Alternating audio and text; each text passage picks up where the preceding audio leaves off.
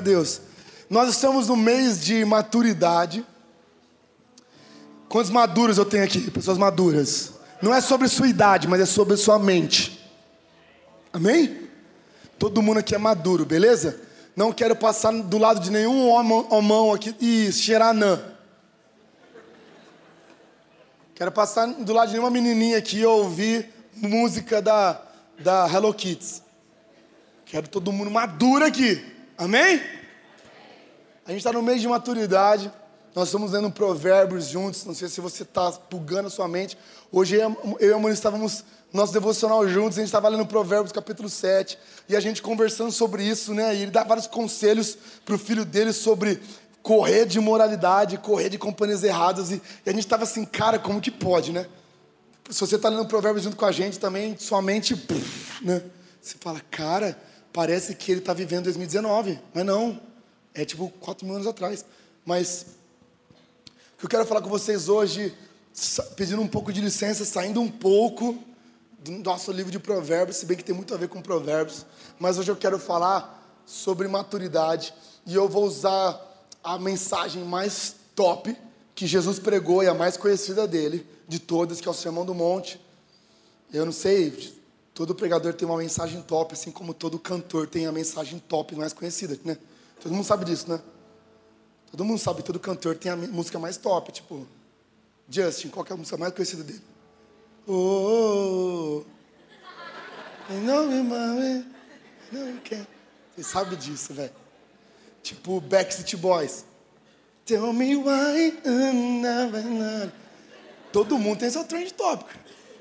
Latino. Oh, baby, me. E parou lá em 1990. Mas Jesus também tem a mensagem dele mais conhecida, que é o Sermão do Monte, Mateus capítulo 5. E nós vamos conversar um pouco sobre isso. Eu quero falar sobre maturidade com você. Vamos ler juntos. Mateus capítulo 5, versículo 20. A menos que sua justiça supere muito, repita comigo: supere muito. A menos que sua justiça supere muito a justiça dos fariseus vocês jamais entrarão no reino dos céus. Quem quer entrar no reino dos céus aqui? Ufa, que bom. Achei que você ia para outro lugar. Mas todo mundo quer entrar no céu. E Jesus está deixando claro o ticket. Coloca de novo aí, por favor. A menos que a sua justiça supere muito a justiça dos fariseus. Quem eram os fariseus? Eram os homens da lei daquela época. Muita gente acha que Jesus odiava os fariseus. Jesus não odiava os fariseus. Jesus odiava os fariseus que tinham um probleminha, que chamava hipocrisia. Ele falava mal dos fariseus hipócritas. Assim como tem muita gente que não é fariseu e é hipócrita, assim como tinha saduceu hipócrita, o Jesus não, Jesus não tinha problema com o farisaísmo, até porque Jesus discutia com eles, e na cultura judaica, para a cultura judaica, você discutir com alguém já é um sinal de empatia. Porque os judeus, eles têm uma característica de não discutir com pessoa que eles não estão tá nem aí. Vem uma pessoa, ah, eu acho isso lance aqui, ah, eu acho que Neymar não sei o que lá. Você, se você é judeu e não gosta da pessoa, você vai assim, ó.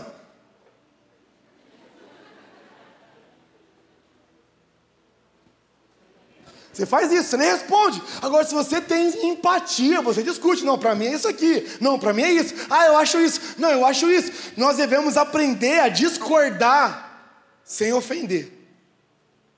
Né? Aprender a estar errado e manter a compostura. Então, Jesus não tinha problema com os fariseus. Jesus até discutia com eles. Jesus não gostava de hipócrita. Então Jesus fala: os fariseus são justos? Sim. Olha lá, pode colocar de novo. Os fariseus são justos? Sim. Eles fazem o certo? Sim. Jesus fala. Continua Mateus 5, Jesus fala. Ninguém tire nada da lei, pelo contrário, ninguém acrescente nada da lei, eu vim para cumprir a lei. Então os fariseus fazem certo. Agora Jesus faz algo pior, ele fala assim: ó, a, a, justiça de vocês deve superar a dos fariseus, que eram os caras mais top da época de justiça. É os caras certinho. É os caras que não faziam nada errado. É os caras que não passavam no amarelo. É os caras que não tinham nome no SPC. É os caras certinho. Ó, oh, a menos que a justiça de vocês não seja melhor que a deles. Vocês não vão entrar no reino dos céus. E é sobre isso que a gente vai falar hoje, amém? Feche seus olhos. Pai, obrigado pela tua palavra. Obrigado que ele é a verdade, Jesus. Obrigado por tudo que o Senhor está fazendo aqui. E, Pai, obrigado por tudo que o Senhor vai fazer, Pai. O Senhor me falou hoje que, aqui, durante a adoração, que cada pessoa aqui, Pai, vai ser um catalisador de transformação. Deus vai mudar a história de pessoas aqui, Deus vai usar pessoas aqui que não olham no espelho, não acreditam em si mesmo, e Jesus ele vai jogar você em lugares que você nunca imaginava, pelo poder dele. Pelo poder dele. Uau! Jesus nos ajuda hoje. Pai, traz uma calma sobre esse lugar. Pai, tira todo o medo desse lugar, toda ansiedade, todo peso, toda cobrança. Perdoados são os pecados, passado apagado. Que hoje aqui nós possamos sair melhores, Pai. Em nome de Jesus. Se você quer, aplauda Jesus de novo, bem forte. Amém. Amém. Quantas pessoas que estudam direito aqui? Levanta a mão. Ou já formaram em direito. Advogados, levanta a mão. Fique esperto com essas pessoas aí. É, tô brincando. Não sei se vocês esquecem aquela piada. Um advogado chegou pro outro e falou assim: aí, vamos tomar uma? Aí o outro falou assim: de quem? Cadeira, gente! Eu amo os advogados. Me defendam. Marília, me defenda. Guilherme, me defendam, por favor. João, me defenda. Se eu for preso, por favor, não deixa. Mas vocês vão fazer tipo Lula, né? Se for preso, vocês vão se manifestar, gente, não é verdade? Mas falando em ser preso. eu não sei se você conhece no direito, eu não quero dar uma de advogado ou jurista aqui, mas no, no direito ou no processo penal, não me lembro bem, existem os processos para você cometer um crime. Existe a cogitação, existem os atos preparatórios e a execução. Você cogita, ah, não sei, vou fazer um crime. Aí você tem os atos preparatórios e você tem a execução. E se você não conseguir o que você queria, a sua intenção que você queria antes, você vai cair na tentativa de cometer aquele crime. Não, você não viajou para sua aula da universidade, fica tranquilo, só estou falando um negócio, é uma introdução. Mas atos preparatórios, é execução, e antes da execução vem os atos preparatórios. Antes dos atos preparatórios vem a cogitação. O que é cogitação? É você pensar em cometer um crime. É aquela parada de olhar para o seu amigo e falar, nossa, já pensei em matar você uma vez. Mas você não pode ser preso por isso. É ou não é? é, é sim ou não, advogados? Você não pode ser preso por pensar. Em alguns casos, até nos atos preparatórios você não é preso. Tipo, você liga pro seu amigo e fala, cara, hoje eu comprei uma arma, ia te dar um tiro, mas não vou. É um ato preparatório, você comprou uma arma, você estava com intenção, você tinha, você tinha vontade, você preparou o plano, você está na porta da casa dele, você está assim, ó. Ah, não, não vou fazer isso não. Eu quero falar para você sobre cogitação, é interessante isso. Você não é punido pelo que você pensa. Diante da lei, diante da justiça, você pode pensar o que você bem entende, que você não é punido. Você tem liberdade de pensamento. Você tem liberdade de expressão, desde que a sua expressão não ofenda alguém, senão você pode ser preso. Desde que seja verdade. Você pode cair em calúnia, difamação. Mas, isso eu já estou falando de expressar o que você pensa. Agora, de pensar, você pensa de maneira livre. Sim ou não, gente? Você pensa o que você quer. E é isso que eu quero falar sobre, sobre, essa, sobre essa noite, sobre isso, sobre a questão dos seus pensamentos. É interessante que Jesus ele chega para as pessoas o Sermão do Monte, que é a mensagem mais top de Jesus, onde ele aproxima as pessoas e começa a falar sobre o reino dele, e ele chega para a galera e fala: Ei, ei, ei, os fariseus não estão não tão errados. Pelo contrário, eles são justos. Agora, se vocês querem entrar no reino dos céus, vocês têm que superar a justiça deles. Você tem que ser melhor que eles. Jesus, como que eu vou ser melhor que aquele cara? Aquele cara é o cara mais certo que eu conheço. É impossível ser melhor que ele. Ele é um cumpridor da lei. Ele é um cumpridor da lei de Moisés. Ele é um cara fiel à lei. Eu não consigo, Jesus. Para você entender que Jesus está falando, para você entender o processo que os fariseus faziam, você precisa entender como eles cumpriam a lei. Segundo a lei judaica, segundo a lei de Moisés, para você, segundo a lei dos judeus, para você ter a expiação dos seus pecados, o que você fazia? Você pegava um, um, novilho, um cordeiro perfeito, levava até o sacerdote em um dia do ano e você colocava, entregava para o sacerdote. O sacerdote via se o cordeiro era perfeito, via se aquele novilho era perfeito colocava ele sobre o altar e o cutelava, e o esfaqueava em cima do altar, deixava que o sangue jorrasse, depois colocava fogo. E durante esse processo você ficava ali, observando tudo. Quando acontecesse todo o processo, o sacerdote fala, fala assim: ó, pode ir embora, seus pecados estão perdoados, vai embora. A lei é baseada no ato. A lei é baseada no que você fazia. Você errou, você vai pagar agora. Você fez, a lei te pegou. Para você, você ter o perdão de um ato, você precisa ter outro ato. Para que você possa ser perdoado, você tem que pegar um, um, um, novilho, um cordeiro e levar até o sacerdote. O sacerdote vai executar esse cordeiro. E o seu pecado vai para ele. O seu pecado vai para o cordeiro e você está puro. Era assim que era a expiação dos pecados na época dos judeus, e assim que eles faziam. Assim que os fariseus executavam. Eles pecavam, sim, mas eles tinham expiação através de um ato, através de um evento. E Jesus chega para eles e fala: Ei, a justiça de vocês tem que ser maior que a dos fariseus. Jesus, como? E aí Jesus começa a dissertar sobre várias situações sociais ou várias coisas que acontecem na nossa vida diária e onde ele mostra a diferença da lei e da graça. Ele começa a evidenciar para aqueles homens a diferença. É interessante que Jesus vai lá e fala sobre o divórcio, sobre a traição. Ele fala assim: ó, se um homem pegar uma mulher e se deitar com ela pela lei, ele adulterou. Agora, um novo mandamento eu dou para vocês. Jesus mostrou como a lei fazia, e ele mostra como ele, que carregava a graça, fazia. Se você olhar para uma mulher de maneira impura, você já adulterou. Na lei, o cara tinha que ir lá, tinha que tal, contatinho, para rolê, pluf. Na graça, não. Ei, se você olhar, você já errou, mano. Jesus fala, ei, vocês foram ensinados assim. Orem pelos seus amigos e odeiem os seus inimigos. Novo mandamento eu dou para vocês. Orem pelos seus inimigos e por aqueles que os perseguem. Que coisa linda que existe em amar alguém que é fácil amar. Eu quero que vocês amem alguém que odeia vocês. Na lei, eu podia ter um monte de ranço. Ai, que ranço, eu odeio essa menina. Ai, meu patrão me persegue. Ai, aquele patrão me persegue. Ai, o ex, não sei o que lá, me persegue. Na graça é, oh Jesus, abençoa meu ex, Pai. Aquele desgraçado, Pai. Estenda sua mão de bênção para ele. É o que Jesus está falando aqui. Não sou eu, é a Bíblia.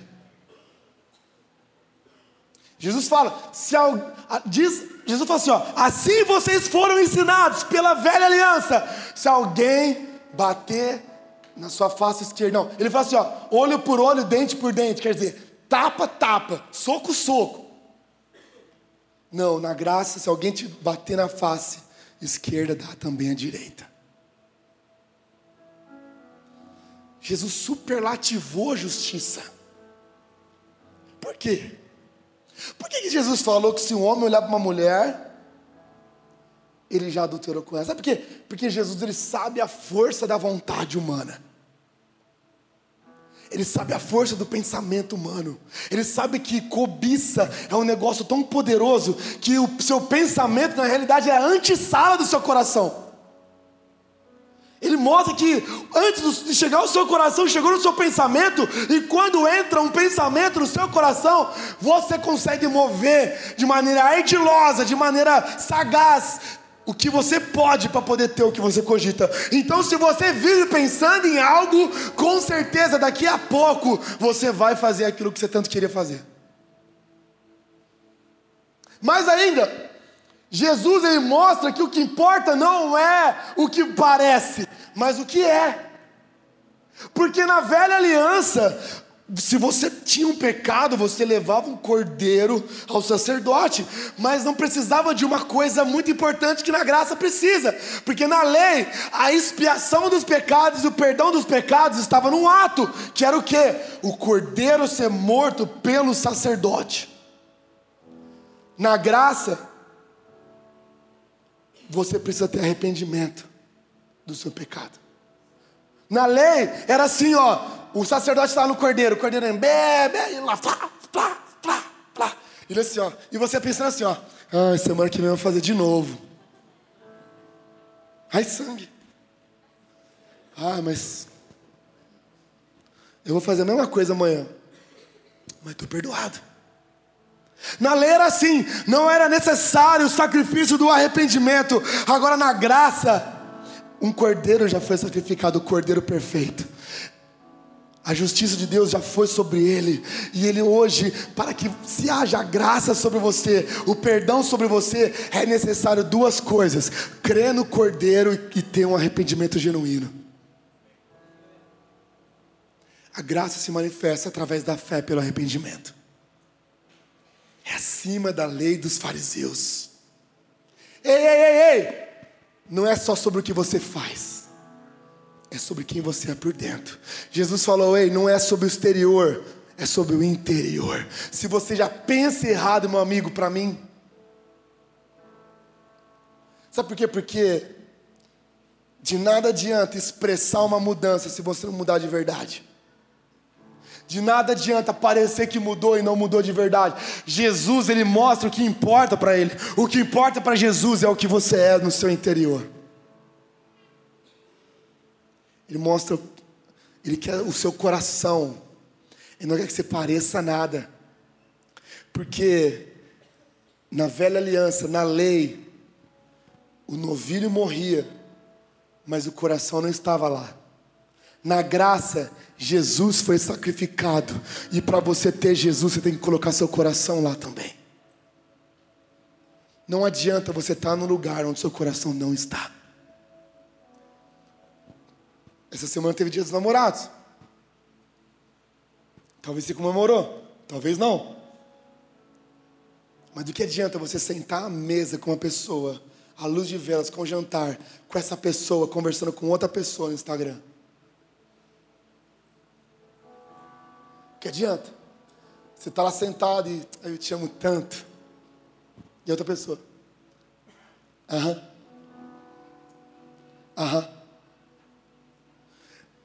Ah, eu morri por você. Eu dei meu corpo na cruz por você. Aham.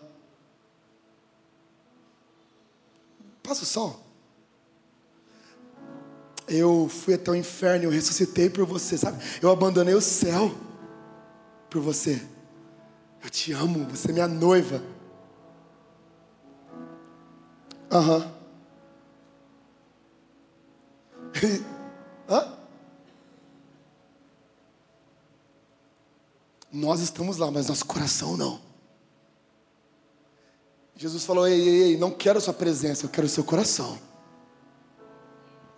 Eu não quero que você pareça que me ama.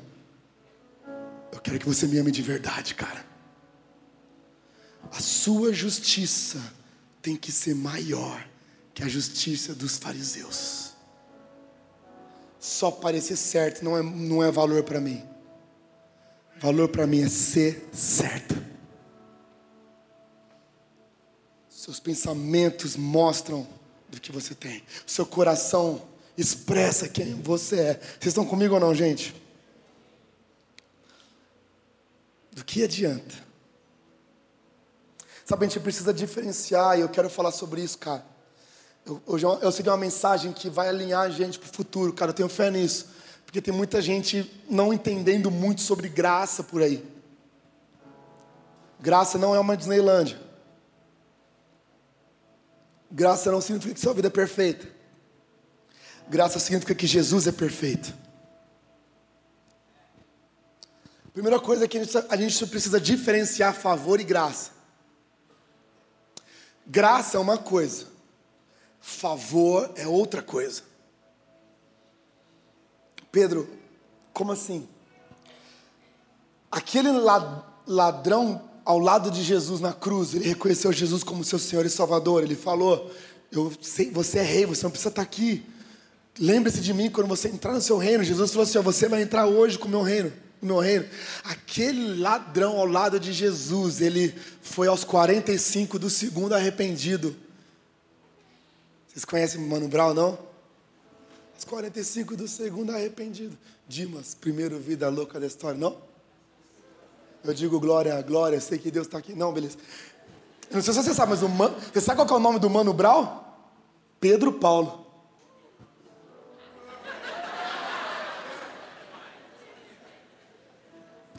Deixa eu falar para você, tudo, tudo, tudo vai. Ó, eu gosto muito de hip hop. Se houvesse uma rota de reencarnação, tô brincando. É, eu sei o que você estava falando agora. Tá. Aquele ladrão ao lado de Jesus, ele se converteu em 60 segundos, cara. Ele entrou no céu, sim, ele entrou, ele está salvo. Ele estreou o céu com Jesus. Mas sabe, Jesus nos promete algo, ele nos promete uma coroa e nos promete algo chamado galardão. O que, que é? É chama-se recompensa. Existe o, o fator de você entrar no céu pela graça, e isso é pela fé, e você não tem nada a ver com isso, é tudo sobre Jesus, é pela fé. Ele te salvou, ele te redimiu, ele te perdoou, ele te transportou, foi tudo ele fez, você não fez nada, você só creu nele. Você se arrependeu do seu pecado, reconheceu que ele é o Cristo, e aí ele te transportou para outro reino. É graça. Você não tem nada com isso. Agora existe uma outra coisa chamada favor que é para aqueles que nele esperam, que é uma coisa chamada fidelidade. Que hoje uma, tem uma galera que não entende fidelidade. A nossa geração tem problema com fidelidade.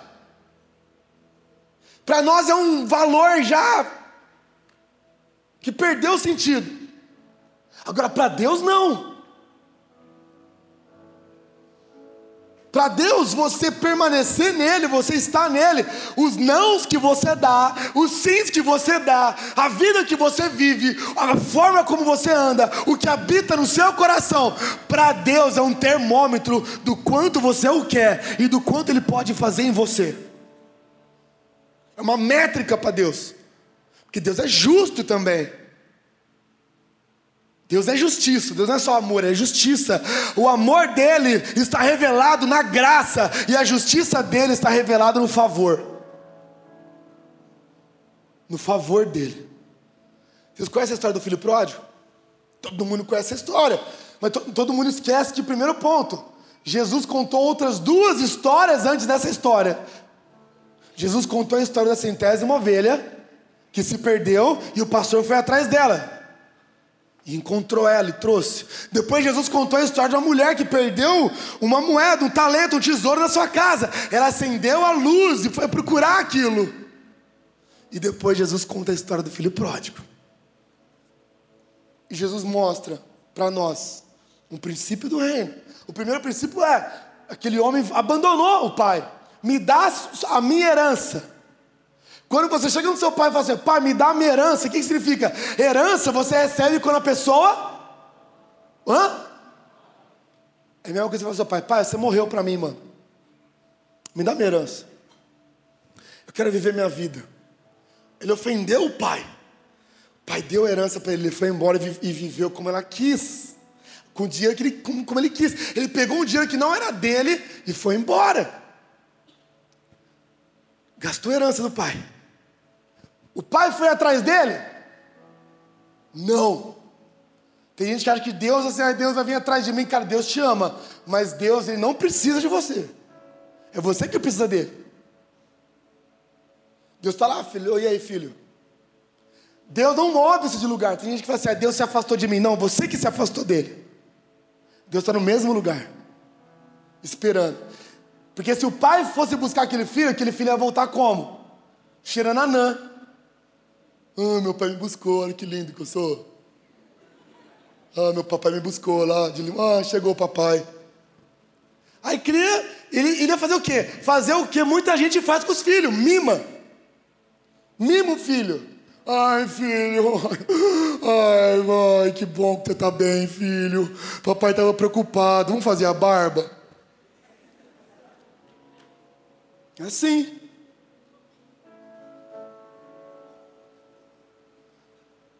O pai não foi atrás dele. O segundo ponto importante, e é o mais importante, e é sobre isso que eu quero falar de favor e graça, presta atenção. O filho voltou arrependido, é ou não é?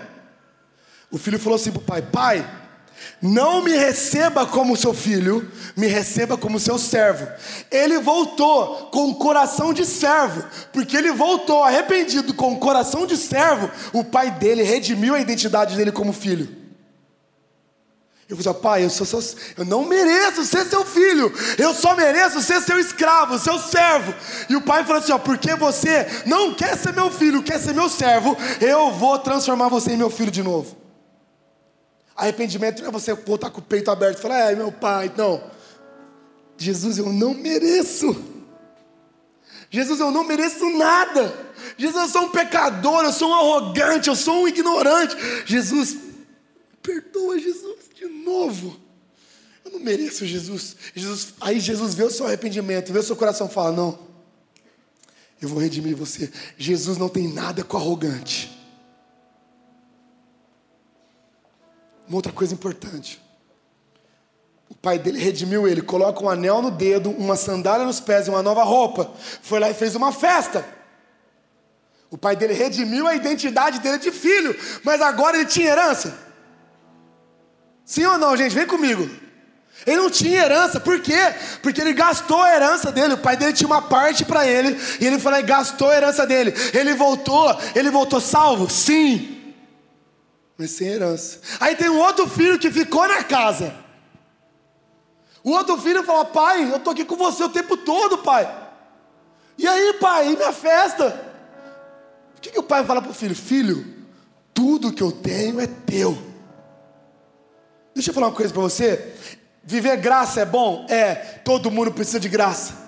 Todo mundo precisa de, de, de, de, perdão, de consolo, de arrependimento. Mas deixa eu falar uma coisa para você: permanece no Senhor, que tudo que é de Deus é seu. O favor dele está sobre aqueles que nele esperam. Fidelidade. Deus, olha, eu, nossa, eu quero, nossa, eu quero muito pegar aquela mina ali, mas não, não vou não. Eu tô fiel aqui o Senhor, firmão, firmão. Jesus, me ajuda, me amarra aqui nesse lugar. Fidelidade. Tem gente que é assim, ah, é a graça, a graça. Fala, ah, a graça, Jesus, Ele me ama. Legal. Legal. Eu, sabe, eu, eu, eu, vejo uma galera andando em fidelidade e sei uma galera vivendo em graça. Todo mundo vive em graça, mas tem gente que vive uma graça onde que você não precisa ter esforço nenhum. E essa, essa segunda parte que eu quero falar para você. É sobre esforço. Jesus mesmo, em Lucas capítulo 13, ele fala assim: ó, esforcem-se para entrar pela porta estreita. Eu não sei quem falou a besteira de que não, você não precisa fazer força para ser salvo. Eu quero que esse, essas pessoas me dêem um curso de como então eles já são anjos. Como que tira a vontade de pecar, que botão que eles apertam no corpo. Quem ama Jesus aqui? Levanta a mão. Quem quer entrar no reino dos céus? Levanta a mão. Quem tem vontade de pecar aqui? Levanta a mão. Todo mundo, filho. Gente, tem gente que fala assim, ó, tenho vontade de pecar muito, Pedro. Precisa ser real, e você sabe que eu sou pastor real. Quem tem vontade de. Quem ama Jesus, cara? Quem quer entrar no reino? Quem quer pecar? Eu? Agora? Não. Gente, você precisa se esforçar, cara. Precisa de você energia, precisa de você concentração. Precisa de você entendimento, vontade, é lutar contra, é você vencer a, a, vontade própria, é domínio próprio, é liderar suas emoções, é liderar seus pensamentos. É aquela parada assim, ó, vem aquele pensamento, não, não, não, Jesus, Jesus, Jesus, ai, Jesus, xalava, chorando, levava. Jesus, Jesus, ai, vou para a sua palavra, ai, Jesus, não, Jesus, está a vontade de pecar, ai, Jesus, Deus, Deus, Deus, Deus, me ajuda, Jesus Cristo.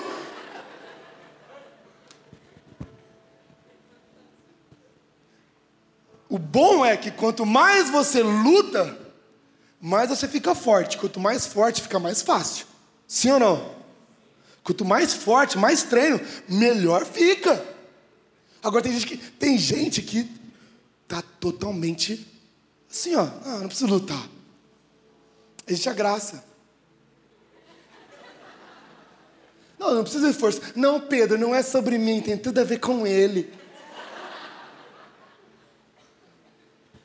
Ah, eu vou pecar muito, porque sabe, não é sobre mim, é sobre Jesus. Fica nessa aí pra você ver.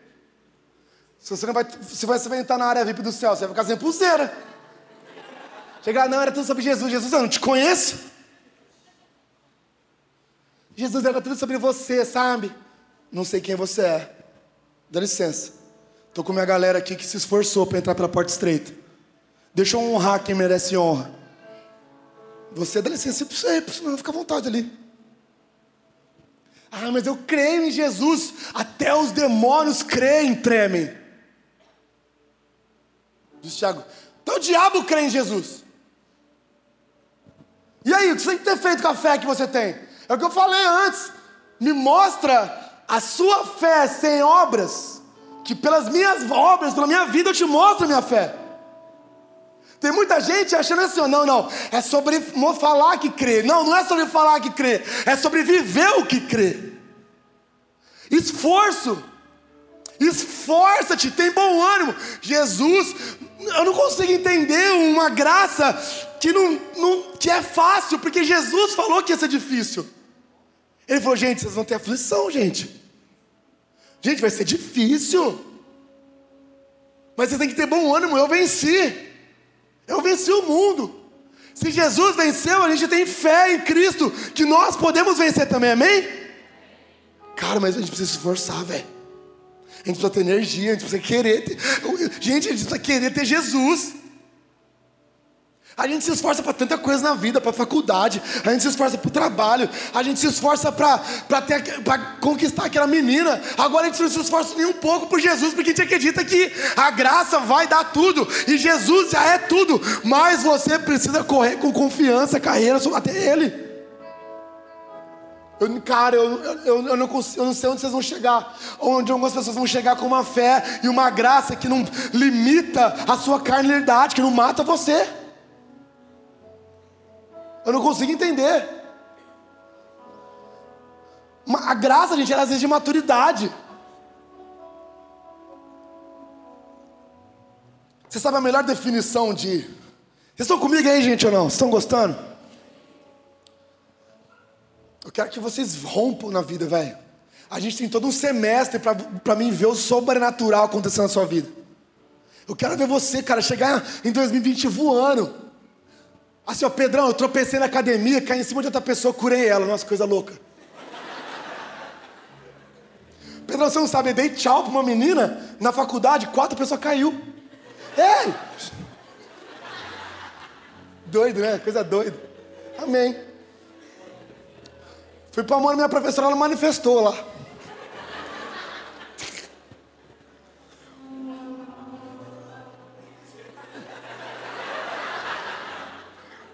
Toca nesse menino na guitarra, Jesus. Ó, presta atenção. É, você sabe uma definição boa de, de lei e graça para mim? Não sei se você já conviveu com criança, mas quando você tem criança em casa, velho, elas fazem dois anos, elas começam a engatinhar. Dois não, um ano e meio. Cara, elas começam a pôr o dedo em tudo, velho. Em tudo.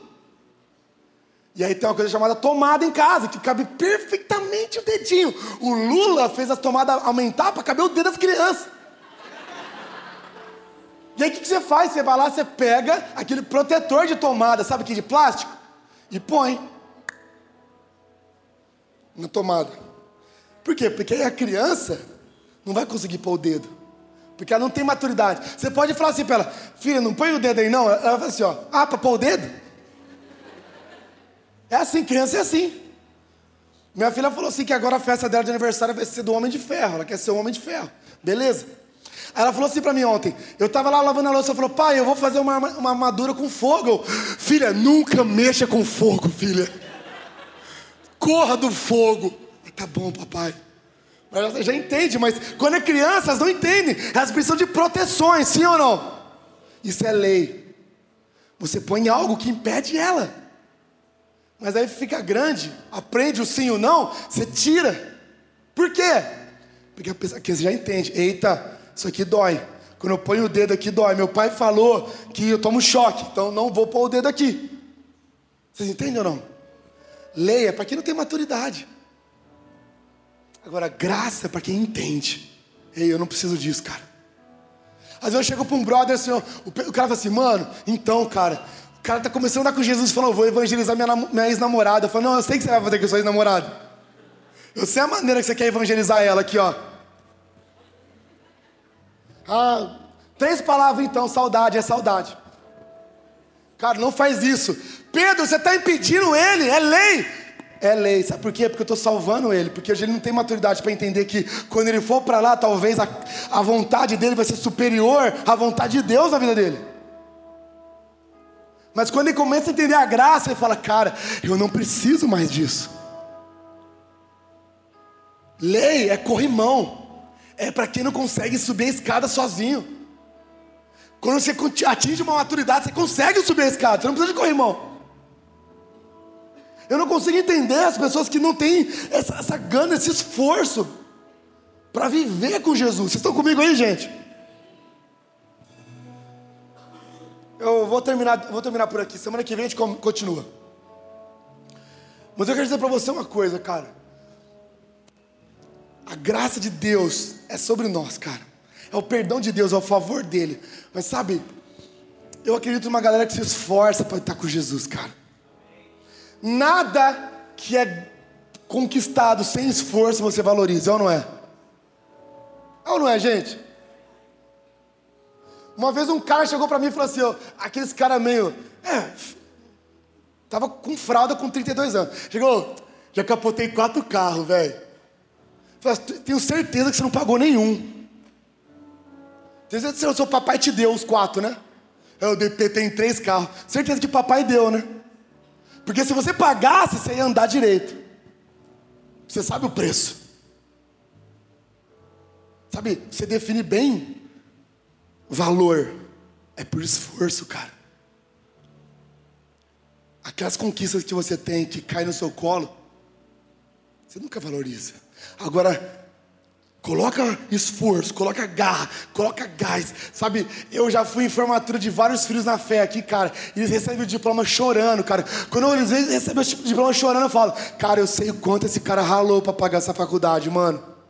Eu sei o quanto essa menina ralou para passar nesse vestibular de medicina, cara. Cara, eu sei quanto essa pessoa ralou para vir fazer aula, trabalhar. Cara, eu, eu tenho um orgulho disso, de pessoas que falam, mano, eu tô me esforçando. E sabe aquela, aquela sensação de plenitude, de falar, eu consegui, cara, porque eu me esforcei. É o que, você, é o que Deus quer te contemplar, cara. Falou, filho, você se esforçou para andar comigo, e agora você não vai ter só a graça, você vai ter o favor, cara. O favor de Deus persegue aqueles que nele esperam, cara. Eu quero que você viva coisas incríveis na sua vida. Eu quero que Deus abra a torneira dos céus para abençoar você. Mas Ele só vai te dar coisas. Ele só vai te dar o favor dele. Ele só vai te dar conexão. Ele só vai te dar não aquilo só que você precisa, mas o que você quer. Quando Ele vem, você esforço. Esforço. Eu acabei de dizer para você, isso que nós estamos vivendo como Central 3 eu nunca pedi, velho. Ah, Pedro, você pediu para pregar, você pediu para ah, ter uma banda, cara, eu nunca pedi, cara. Sabe por quê? Porque eu aprendi que quando eu ando com Deus em favor, quando eu ando com Deus me alegrando, alegra-te no Senhor e Ele satisfará os desejos do seu coração. Eu entendi que Deus, Ele Eu não vou limitar o que Ele pode fazer na minha vida. Sabe por quê? Porque muitas vezes você limita, você fala, Deus, faz isso. Deus fala assim, ah, você quer isso? Eu faço. Mas eu ia te dar muito mais. Deus é um bom Pai. Quantos creem nisso?